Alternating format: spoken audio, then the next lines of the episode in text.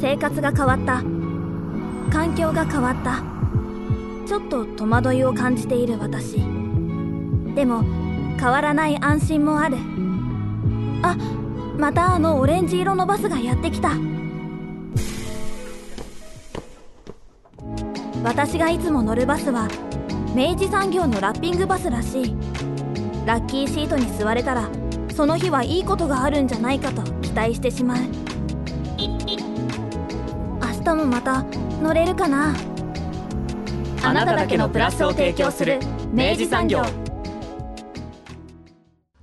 明治産業プレゼンツアワーカルチャーアワービュー今週はコレクティブと考えるパンデミック以降の地域文化活動の可能性と題し九州芸文館で開催されている取り組みを特集していきます。スタジオには当番組プロデューサー三好です。どうもこんにちは。はい、えー九州芸芸文館はい。あのー、筑後船小屋。筑後船名古屋はい、はい、あの西九州新幹線のですね。あ九州新幹線か。はい、九州新幹線のえっ、と筑後船小屋駅はい。から降りてすぐ目の前にですね、はいででんとある立派な、えー施設なんですけれども、はい。えっと九州芸文館は地域とともに歩む芸術文化交流施設ですとうん。いうことで、うん。これ建物実は何を隠そう熊健吾さんが設計協力されており、うん。まあ、とにかくね建物がもう見た目がねうん。バッキバキにかっこいいわけですよ。でねはいはい。僕これ一回実はあのあの関わったこともあって、はい。その要はなあのこの取り組みにですね芸文館さんの。でその時に施設のディテールまで結構知ったんですけど、はい。すごいよ。本当にこだわり抜いている。で、うん。えっとまあ先ほど申し上げたように芸術文化交流施設ということで、はい。あのまあ、美術祭事を中心にですねい。ろんな取り組みをなさってらっしゃるんですけれども、はい。あの本当にあのいろんな目的として使えるあの非常にいい場所なんですね。はい。でまあ、今回そこの、えー芸文館を舞台にですね、はい。えーコレクティブと考えるとはい。いうテーマで、えーある取り組みがなされているということで、この番組をねお聞きの方はもしかしたらコレクティブというですね、はい。このキーワードにも少しおっと思われる方もいらっしゃるかもしれませんので、はい。まあ、そのあたりも含めてお話をお伺いしておりますのでぜひお楽しみいただきたいと思います。はい。今回は福岡県文化振興課九州芸文芸文館担当の、えー学芸員羽鳥裕樹さんをお迎えして伺っております。まずはインタビュー前半をお楽しみください。今回のゲストは福岡県文化振興課学芸員の羽鳥さんです。よろしくお願いいたしますよろしくお願いします。さて三好さん、はい。えー今回のテーマがコレクティブと考えるパンデミック以降の地域文化活動の可能性。はい。ということなんですが。はい。あの九州芸文館というですね、はい。えっと筑後船小屋にございます、はい。県のえっと文化施設がございまして、はい。えっとそこでえっと今ですね5月8日からかな、うん。えっと展開開始されてあるえっと企画でございまして、はい、まあこのコレクティブっていうキーワードはね、え我々の番組の中でも。アジア美術館の、ええ。あのねあの展示品の中で出てきたりとか、はい、あるいはあの福岡市美の、あのはい。あ名前が出てソシエテ・イルフだね。の時にも、あああれは現代のコレクティブと通ずるあり方だったねうん。みたいな話とかも含めて、うん。折々この番組の中であのそのキーワードとしては出てるんですけど、はい。まあ、今回まさしくそのコレクティブっていうもの自体がですね、はい。一つのテーマの取り組みにもなっているし、はい、まあ、あの中身またこの後お聞きするんですけど非常にあの現代性があるというか時代性と、はい、まあ、合致する取り組みだなとうんうん僕もちょっと見立てるところもございまして、はい、あの羽鳥さんにお話聞きたいなとなるほど。思ってお迎えさせていただきました。まずは羽鳥さん、改めてになっちゃうかもしれませんが、コレクティブはいって何ですかから伺っていきたいんですけど。はい。えっと、まあ、その質問というか問題が、まあ、一番難しいところで、うん。あの、まあ、研究者たちの中でも、まあ、当然、なんか、まあ、しっかりまず、その意見を持って、これがコレクティブなんだって言ってる人も、まあ、ほとんどいないですし、で、むしろ最近はやっぱり一つの、まあ、ブームみたいなものになっているので、割と、こう、例えば今まで、こう、グループって呼ばれてたりだとか、うん。あるいは、えーアートスペースを運営してる、オルタナティブスペースを運営してるみたいなうん風にこう言っていたものが、最近になって、まあ、コレクティブって呼ばれ出したり、まあ、自分たちでコレクティブって呼んでいったりみたいな風に、本当になんか最近出てきて、まあ、すごいよく使われるようになった、まあ、言葉なので、実際にコレクティブが何なのかっていうことを、あの、まあ、しっかり定義するっていうことが、まあ、かなり今のその大きな課題でもあるんですけど、うん。言葉の意味としては、まあ、英語のそのまあ集団性とか、まあ、集団っていうことがあって、でまあ、それであのアーティスト、もともとはまあ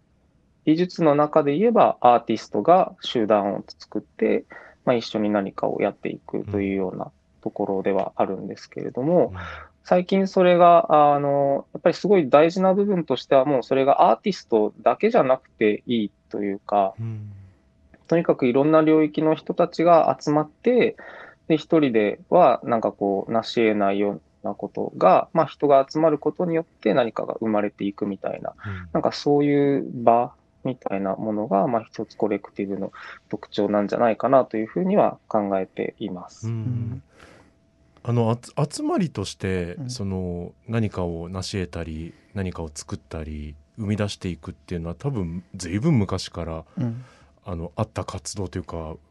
と思うんですけど、うん。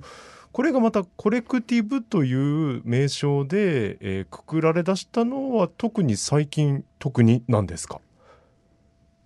そうですね。よく、あの、言葉を耳にするようになったり、まあ実際に自分たちが使うように、そのアーティストたちが使うようになっていったのは、やっぱり最近のことだとは思いますね。うん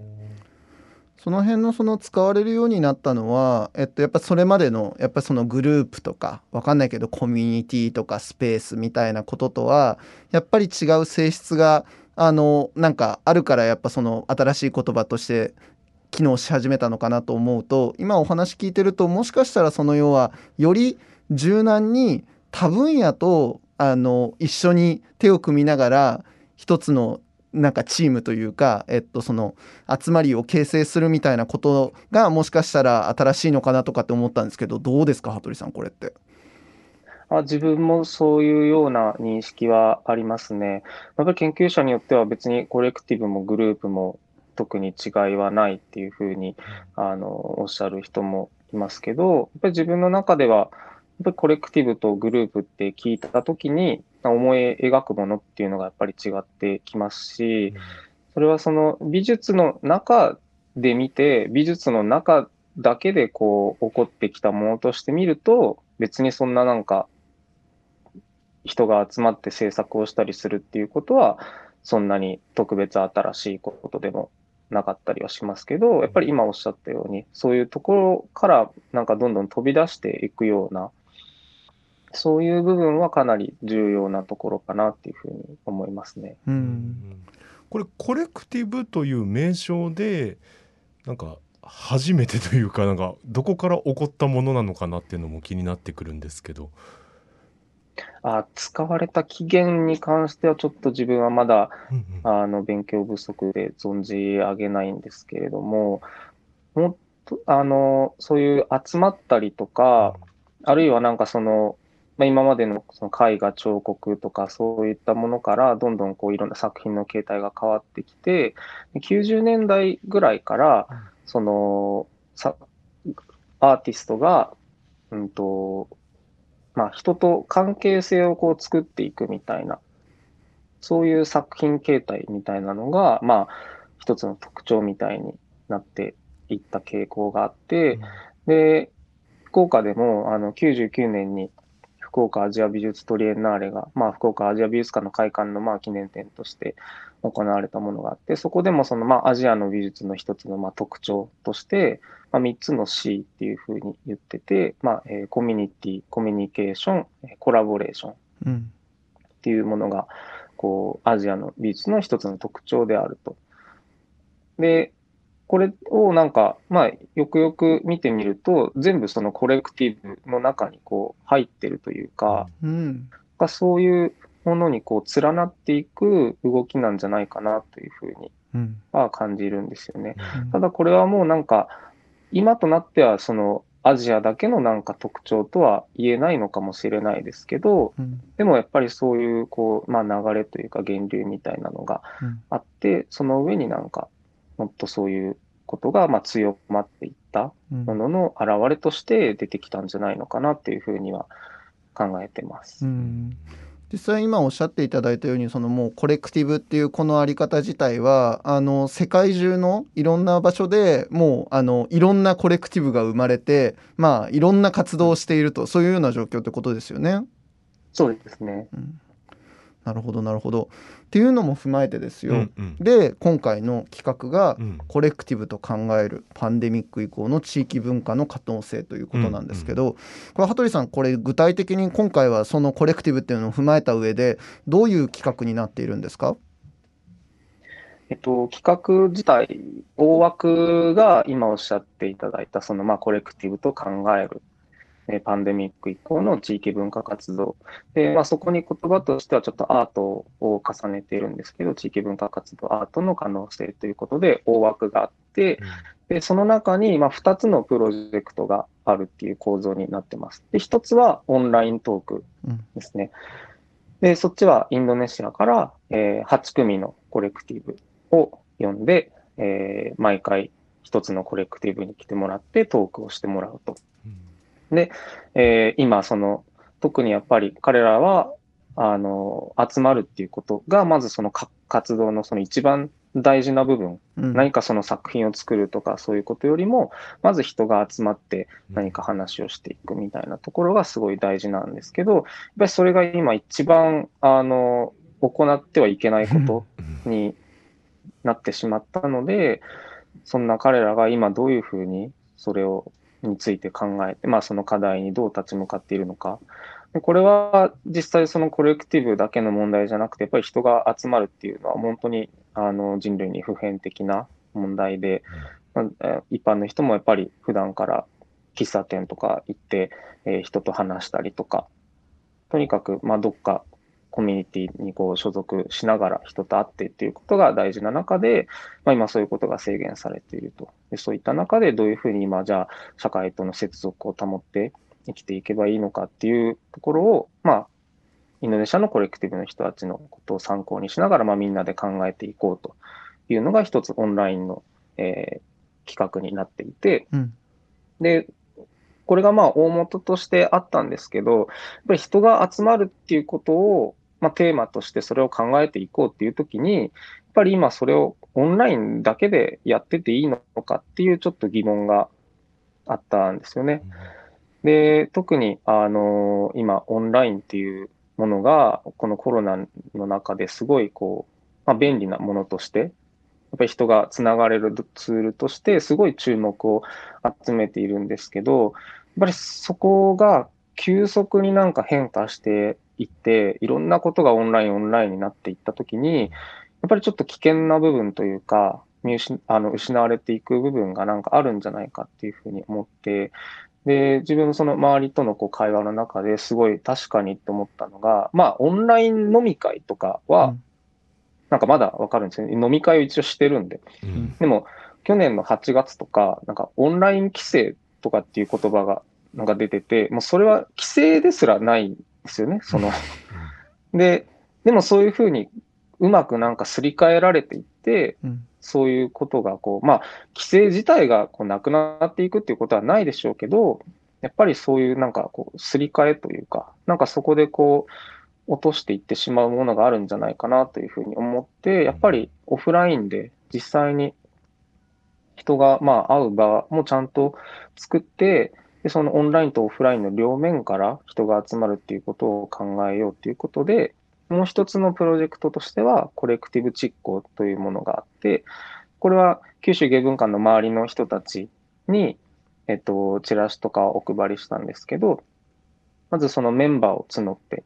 で、メンバーになってくれた人は、毎回オンライントークがあるたびに芸文館に来てもらうんですね。で、芸文館で一緒にこう話を、あのトーク、オンライントークを聞いて、で、トークが終わった後も、えーその現場でまた話を続けていくっていうようなものになってます。だからコレクティブの人たちがなんかこう普段から行っているようなことを、その芸文館のところでもまあ、再現というか、体験をして、で、最終的にはその、やっぱりコレクティブもそれぞれ自分たちの地域のことをすごい考えて、まあ、その課題にこうどう対処していくかっていうことをやっているので、我々の方もやっぱり筑後で、インドネシアの人の例を参考にしながら、筑後でじゃあ何ができるかっていうことを考えていきながら、最終的にはその何か集まったメンバーで何か企画、そういった地域文化活動を起こせていけたらいいなっていうようなものになっていて、まあ、この2つ、オンラインとオフラインの両面から人が集まるっていうことについて、この今のパンデミックの状況で人が集まるということについて考えていこうっていう企画になってます。コレクティブチッゴそうです。まさにじゃあこれからチッゴのコレクティブがうん。生まれつつあるって感じですよね。そうですね。まあ、ちょっと、これはまあ、あの、なんて言うんだろう。まあ、真似事といえば真似事なんですけど、なんとなくその、やっぱりイノベーションコレクティブの人たちが、こう、まあ、集まってやってることって、なかなかこう、日本の社会の中では、こう、なんだろう。そういう緩いつながりみたいなものがないような感じがして、まずはなんかそういうものをなんかこう体験してもらって、こう新しい価値観というか、あ、こんなんでいいんだみたいな、うん。そういうところになんかこう気づいてもらえたら嬉しいかなっていう感じはあります。今回の企画でそのコレクティブチッコっていうのをある種まあ立ち上げてで集められたっていうことなんですかね。はい、そうです。なるほど。これ今あのそうやって声上げてじゃあみんなちょっとあの興味ある人やってみようって言って集まられた方ってどれぐらいいてどんな人たちが集まった感じです？今、えっと、8人この間、うんえっと、来ていただいて、うんで、まあ、驚いたことに、その、世代がその10代から50代まで、面白いまんべんなく、うんあの、わーって全世代いて、で、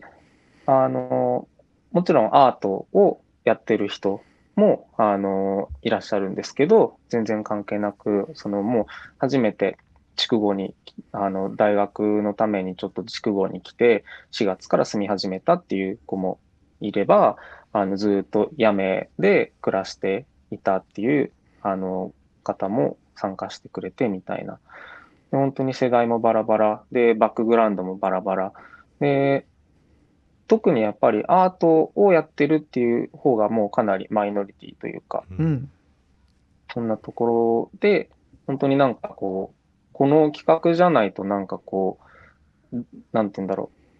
う、存在し得ないなんか集合体みたいな、うんうんうん。どうやったらこれでこの人たちで集まるのっていうような感じではありますね。すごい。もうそれだけでもう割とこの企画やった意味があったなっていう今手応えを勝手に感じてるぐらいですね。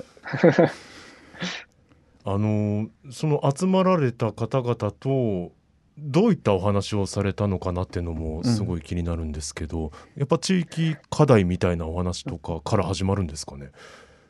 えっと、5月8日は、あの、まあ、全体の初回だったので、まずオンライントークの方は、コレクティブじゃなくて、あの、ガイダンスを行ってもらえたんですね。で、インドネシアにずっと17年、あの、アーティストとして活動してて、今はこっち戻ってきて、まあ、文化人類学とかの観点から、コレクティブとかを研究されている広田先生っていう方にお話をお願いして、で、まあ、それを聞いて、で、えーまあ、初回だったので、コレクティブチコの方は、まずはまあ自己紹介とかから始まって、で、まあ、そのトークがどうだったのかみたいな話とかをしながら、やっぱりあとはその集まったきっかけ、どうして応募したのかっていうきっかけを聞いていくと、やっぱりすごい強いこの筑後に対するなんかこう思いというか、うん。そういうものがあったりして、で結構、あのよく言葉に上がってるのが、筑後の人はすごい、やっぱりこの筑後が魅力的だっていうことは、すごいこう、あのなんだろう、自覚をしてるというか、うん。うんとまあ、魅力的だっていう思いはあるけど、なかなかそれがこううまくなんかこう発信がうん。できないっていうフラストレーションはあるみたいだったんですよね。うんで、それがやっぱりこういう場があることによって何かそのできるんじゃないかみたいな、なんかちょっとそういうきっかけになったみたいで、まあそういった思いとかを話してもらったりっていうところで、まだ具体的になんかこう地域課題みたいなところとかはそんなに話してはないんですけど、それでもなんかこう、やっぱり今回その筑後の人も、えっと、半分くらい、で、筑後じゃない人もあの半分くらいいるみたいな、これもまたちょっと面白いような感じなんですけど、まあ、外からの人が筑後ってなんかその結構ものづくりのイメージがあるとか、うん、なんかそういうイメージの話とか、やっぱり画家もすごいあのたくさん有名な画家が出てたりもするんで、まあ、そういったところでとか、あとはなんか興味深かったのは、やっぱりなんかその農業、筑後に長く住んでる人たちは農業とか、やっぱ水の話とか、そういうところのまあ良さみたいなこととかを語ってもらったりとか、本当にいろんなトピックが出て、なんか一つの話でずっとっていうよりは、なんか、もういろんな話をバーってこうしていくような感じで、で、それがなんかまさにコレクティブのあり方というか、なんか目的持って最終的にこれをやりましょうっていうことではなくて、それを絶対にやりたくなかったんですよね。うん、こっちがなんか用意して、最終的にこれをしましょう。だから、このために話をしましょうっていうのが、多分今の日本のいろんなもののこう、うん、物事のこう、まあ、意思決定プロセスみたいな感じだと思うんですけど、そうじゃなくて本当になんか、たわいもない話で、あっち行ってこっち行ってしながら、なんかこうみんなでいろんなことを考えていくっていうところが、まあ、第1回から本当にあのいいスタートが切れたんじゃないのかなっていうふうには感じました。うん、いやお話聞いてるとなるほど本当にそうだなと思ったのがやっぱり今おっしゃったようにその直線的なその課題解決みたいなことを目的化してで、えー、そこの指止まれみたいにしてやるみたいなのが今すごいやっぱ合理的とか効率的みたいなことで言われるんだけど果たしてそこの性質とやっぱりその集まって雑談しながらたわいもないものから積み上がっていくなんか価値というか意味みたいなものが実は相当その前者の方だとこぼれ落ちてるのだっていうのを本当にこのコロナが逆にこう照射し直したというか照らし出した感じがあるのでなんかそういう意味でも本当にこのコレクティブっていう一つの切り口から登っていった時にやっぱりすごい今僕らがもう一回向き直し始めているなんか違うくねっていうのをすごいきちんとなんかね向き合うきっかけになりそうだなと思って今お話聞くだけでも相当楽しみですねこれね。ありがとうございます。やっぱそうなった時に本当にあのリアルに顔を合わせて会うっていうことのあり方がすごい大事になってきますね。うん、そうですね。その自分があのインドネシアに滞在中は、それこそその、まあ、インドネシアってこう研究するためには研究のためのビザがこう必要だったりするんですけど、それでやっぱり受け入れ期間みたいなものが必要で、それをやってくれたのもその、まあ、一つのコレクティブが受け入れてくれたんですけど、うん、全然その自分の、まあ、自分もともとやっぱりインドネシアの近代美術が専門なので、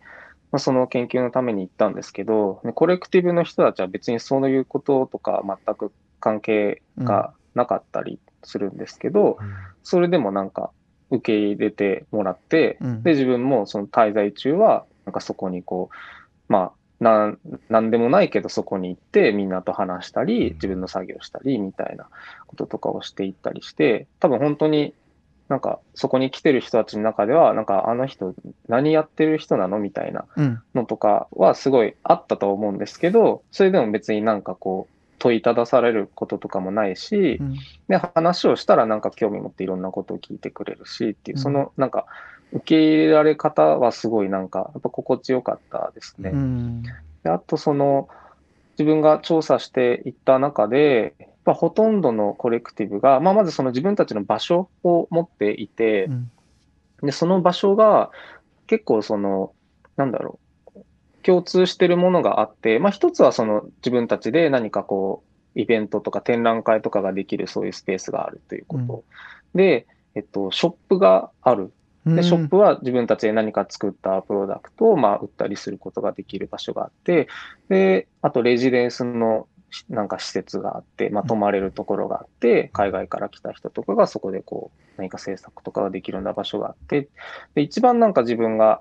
まあ面白いというかすごい大事だなと思ったのが、やっぱりみんなカフェを持ってるんですよね。うんで、それはなんか別に特別なんかこう、しっかりした何かこう、もう、なんだろう、こうカフェっていうわけじゃないんですけど、そのみんなで集まってコーヒーをこう飲む、飲める場所。で、それは別に一般の人が来て、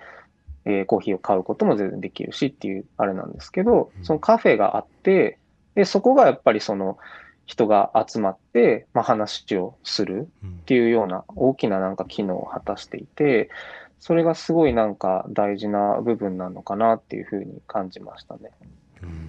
とにかくやっぱ受け入れていく姿勢があると、うん。でこれはやっぱそのある種そのやっぱ最初にお話しいただいたそのコレクティブっていうものに少しずつ今その時代の流れが変わっていっている背景がやっぱあるんだろうなってお話聞きながら思っていて要は単一のジャンルの人たちだけで集まっているとやっぱりこう発想のあの手詰まりがあるというかあのアッパーが知れていく感じになっていく。でやっぱりもっと地域に関わっていくあるいは社会に意味のある行動をしていく、えー自分たちの波及力を増やしていくみたいなことを考えた時になんかもう単純にやっぱ自分たち以外の世界ともっと関わっていく必要があるのだっていうことになったんだとして、でやっぱだからまあそうなるともう当然受け入れていくっていうのがもう基本姿勢のやっぱ根っこになっていくんだろうなって今すごいお話聞きながら思ったんですね。でやっぱそこでやっぱ生まれていくものを柔軟に取り入れていこうとするほどに入りやすい入り口としてそういうカフェ機能だったりとか物販の機能があって片やちゃんとそれを表現できていくギャラリースペースがあったりとか割とこう尖ったこともちゃんとこうやっていくみたいなでそれをこう社会に機能させていくためのインターフェースとしてコミュニティっていうのがあったんだろうなって今話聞きながらすごいなんか自分の中でなんか一本筋が通ったなって感じがししました。うんうんうんありがとうございます。やっぱでもそもそもはやっぱでもそのカフェとか物販とかやっとかないとうんお金もらえないっていうのももちろんあるんですよね。ああなるほどな自活のそその要はあのなんだろう、うん手段というか手段として、うんあのそれがあるってどうどうですか？その辺って。あ、それもやっぱりあるとは思いますね。うんで、なかなかやっぱり資金繰りっていうのはすごい大変な部分ではあるみたいで、やっぱりコレクティブ的なこうあり方に、まあ理想というか、その、そういうのをやりたいって思ってても、で、実際かなりの数のコレクティブがこうどんどんどんどんこうできていくんですけど、やっぱ続く、続いていけるっていうのは、やっぱりなかなか、あの、難しいものがあって、で、自分が今なんかいろいろ聞いたりしてる中、今後も多分あのいろんなトークの、オンライントークの中では話が聞けるとは思うんですけど、彼らは、まあ自分たちでその何かそういうことを売ったりとか、まあしながら稼いでるっていうのもあるし、コレクティブやりながら別の仕事をしてる人たちもいるし、っていうのもありつつ、あとはその海外のそういうものへのなんか助成金とかをあの取って、ブリティッシュカウンシルとか、そういうところからお金をこう取ったりとかしてっていう風な資金繰りの面を、あの、やっぱりしっかりしているっていうところはありますね。まあ、地域によってはやっぱりその生活費の違いとかもあったりするんで、いろんなハードルがあると思うんですけど、あるコレクティブとか、やっぱすごい自分が驚いたのは、その、そのコレクティブの中で、そこはもう結構しっかり大きいあのコレクティブにもうなっているんで、っていうこともあるんでしょうけど、その資金調達というか、うんそういう部門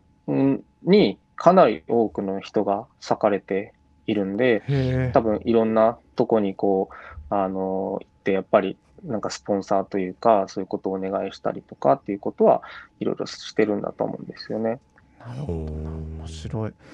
まあでも本当そういうあり方だからこそなかなかこれって一概に言いづらいと思うんですけどっていうか多分それぞれでもう全く違うんでしょうけどコレクティブごとで多分何を達成しようとしてるっていうのは相当多様なんでしょう？これきっと。あ、それはそうですね。うんなんか、ちょっと、もしかしたらなんかネタバレになっちゃうかもしれないんですけど、自分がその、あの、聞いた中で、あの、すごい心に残ってるのが、いまあ、あるコレクティブうんに話を聞いたときに、その、そのコレクティブはインドネシアのジョグジャカルタっていうところにあるんですけど、その、ジョグジャカルタにはジョグジャカルタのまあ、なんか問題というか、まあ、状況があって、で、それは首都のジャカルタとは全然違うんだと。で、そこはなんか結構教育とかをこうメインにしたりしてるコレクティブなんですけど、その大学っていうのはまあ university でその普遍的なものなんだと、 universal なもので、うんその世界中どこに行っても同じシステムがあると。でも、今言ったように、ジョグジャカルタにはジョグジャカルタの問題があって、ジョグジャカルタのやり方があって、で、ジャカルタではジャカルタのっていうのがあるから、やっぱりそれは全然その、同じシステムが必ずしもその、こっちでも有効かっていうのはわからないと。だからコレクティブっていうのはやっぱその地域、その地域で、こう、別のなんかあり方というか、やっぱりそういう違いがあるし、で、一つ一つのコレクティブはやっぱり自分たちのその地域に関わっていくっていうことをすごいやっぱり大事にしてるので、やっぱりそこはあの本当に共通してる部分もありながら、やっぱり多様性というかうん、その地域その地域にフィットするやり方、求められてるものっていうものをなんかこう、起こしていってるっていうような感じですね。うん、しかもまあそれを本当にだからもう例えばそれをアート的な解決でこう行こうとする人もいれば音楽を使ってそれをやろうとする人あのこあのコレクティブもいれば割とそういう社会企業的な本当にあのあの、ファンディングちゃんと集めてで何かしら社会に具体的に関わりに行こうとするみたいな本当それがジャンルも含めて多様だっていうことですよねきっと。そうですね。うんもともとやっぱり、あの、彼らは今はその、やっぱりアートの中で何かをしてるのではなくて、やっぱりその地域とかを考えていったときに、その一つの手段として、一つのまあ表現、あるいは、まあそういった何かこう、ことを起こしていく手段として、アートっていうものも選択肢の一つにあるっていううん。ものだから、おそらく彼らにとってはそれがなんか実際にアートって呼ばれるか呼ばれないかみたいなところは、まああんまり問題じゃないとは思うんですけど、特にまあ近代でそういう美術のまあ制度ができていて、まあ一人のその天才が作ったものをみんながありがたがって見るみたいなっていうのは、やっぱり今それが日本ではやっぱりこう当たり前のその美術のあり方にはなってるんですけど、もともとやっぱりその、まあ、芸術的なるものが持ってたものっていうのは、もっとそういうものよりも、まあ、社会の中で機能していくものだったはずで、それがなんか、まあ、近代ですごい突出化して制度になってしまったのが、また今それがこう、社会の中にこう戻っていってるうん。みたいな感覚で自分は見てます。うん。まさしくだからある種その自分たちの暮らしを自分たちのなんかばあの暮らしている場所も含めてなんかそういうものに正しく関わろうとした時にたまたま自分の手元になんか絵作るのがうまいやつがいたとか映像作れるやつがいたなんか企業と話するのが得意なやつがいたみたいなことでやっぱり自分たちの人生をもう一回自分たちで設計し直すみたいななんかそういうこととしてなんかあるのかもしれないですねこれね。うんうん、そうですね。なるほど。うん。なんかすごい今の羽鳥さんのお話確かにって思いました面けど。白いね。ううん。ん。なんか結局そういうところから生まれたものが例えばこうアート作品としてうんなんかおっしゃったようにもう価値づけられる、うんそれは別にいい悪いは別としてですよ、うんうんことによってそれも功罪があるなって今話聞いうんてなるほどな。思いましたけどね。うんうんうんとなってくると羽鳥さんこれもうチッコがよより楽しみになってくるんですけどうん、そうですね。ありがとうございます。本当になんか、まあ、コレクティブチッコの方は本当最終的にこう何かができなくてもそれはいいと思ってて、うん。本当にみんなのそのメンバーの何かがこう一致して、あ、これがいいってなった時になんかそういうものが形になったらそれはそれでいいんですけど、やっぱり大事なのはこうやって、まあ、集まって何かを考えていくっていうところで、うん。でももうすでに1回の時からなんかこう、ある人が、その、こういう人がいるとか、あの地域でこういうことをやってる人がいるみたいな話とかをしてくれた時に、それはやっぱり自分らはこう知らないんですよね。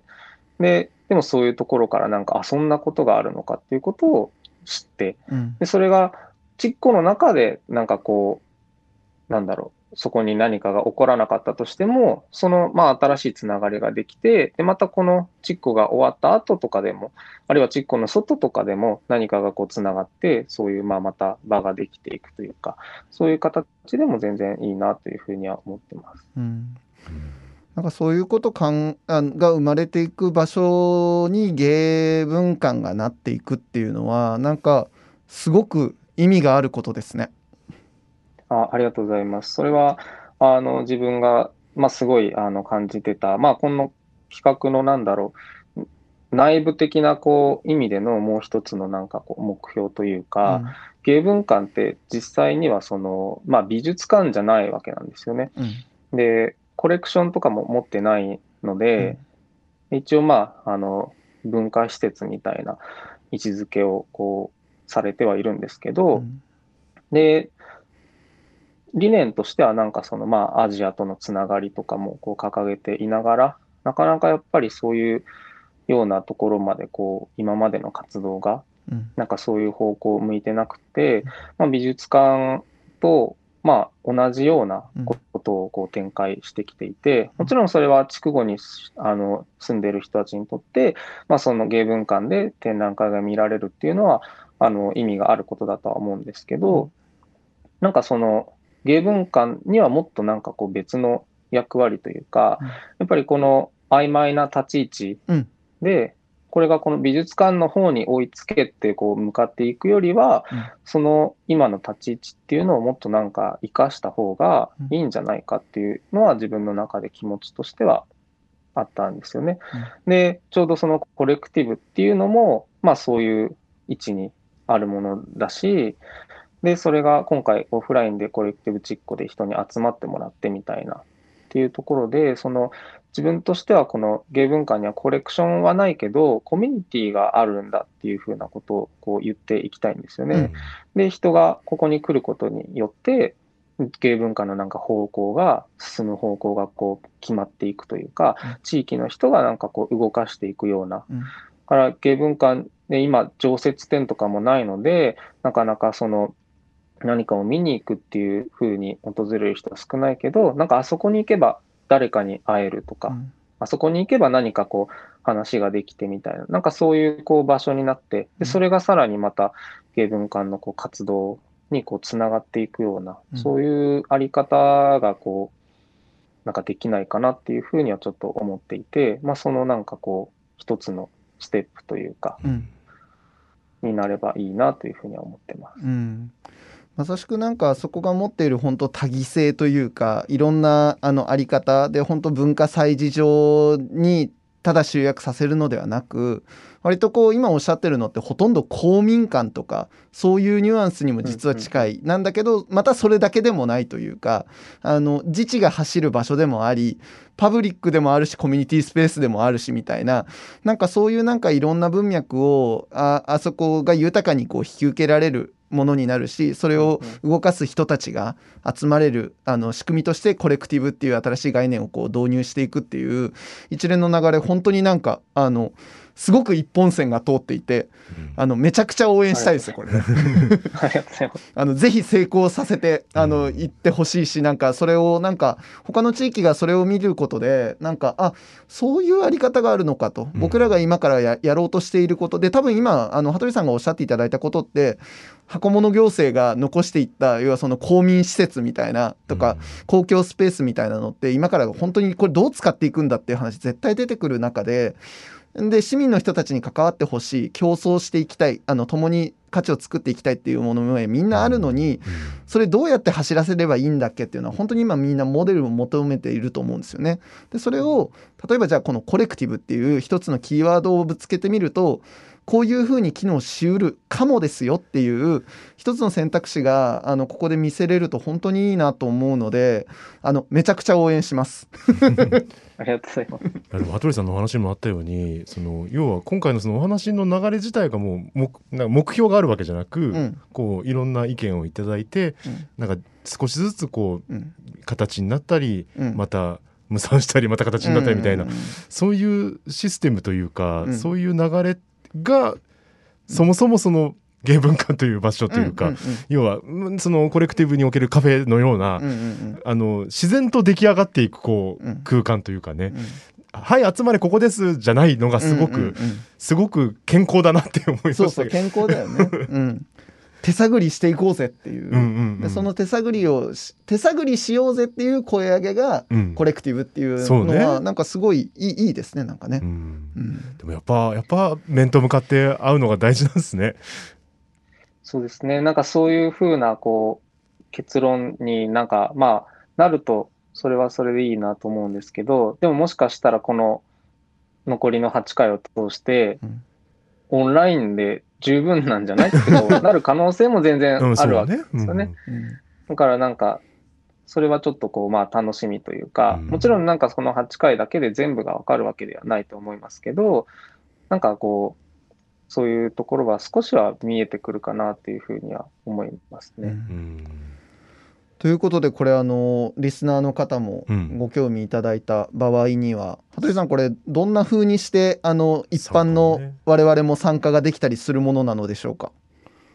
えっとですね、参加に関しましては、うん。えっと、自分もちょっと驚いてるんですけど、うん。あの、オンライントークも、あの、定員に達してしまって、おおすごい。で、あの、コレクティブチックも一応、あの、定員にうん。達してはいるので、あの、ただコレクティブチックの方は本当にもし、あの、覗きに行きたいっていうことがあれば、それは全然、あの、ここで、いや、人数なんでっていうのは、その、コレクティブとしてのあり方とちょっと、あれなんで、うん。まあ、そのコロナとの兼ね合いもあるんですけど、うん。あの、なるべく、なんか全然来てもらってうん。大丈夫だとは思うので、連絡をうんあの、原文館の方にいただければっていうことと、あと、オンライントークはちょっとどうしても、あの、定員の関係があるんですが、あの、さっき言ったそのオンラインとオフラインの、まあ、両面から見ていくっていう大枠があって、で、ほとんどの人がオンラインでしか参加ができないわけなんですよね。で、うん。これをこう、どういうふうにこう、何がここで行う起こっているのかっていうことを、まあ、見せていくのかっていうときに、特設ウェブサイトをあの作りました。うんで、そこには、あの、毎回のトークのアーカイブ映像も残るし、まあ、それとレポートですね。で、コレクティブチッコでも何があったのかっていうことを、まあ、写真とか映像とかでレポートをつけて、えーアップしていくので、このウェブサイトが、あの、まあ、この企画全体のバーチャルな展覧会みたいな、こう、意味合いを持たせていて、まあ、そこであの流れは追っていけるかなというふうには思いますので、そちらをちょっとチェックしていただけると嬉しいかなと思います。かしこまりました。これあのあの今あの芸文館のホームページからリンクしているこのベルサマコレクティフ .com ってこれですかね？あ、そうです。うんうん。これあのまたじゃああの番組のあの、うんうんホームページなどでもあのちょっとリンクを置いておきますので、あのリスナーの方もぜひあの興味ある方見ていただきたいと思います。はい。私すごい楽しみですね。うんだからどう多分羽鳥さんご自身もうん。どうなっていくのか楽しみでいらっしゃると思うんですけど、それがまた気持ちいいね。あその目標がないっていうのはすごい気持ちいいね。うん。なんつうのかな、あのもう健健全に何かが生まれそうで。うん、ねえ。羽鳥さんハラハラですねこれね。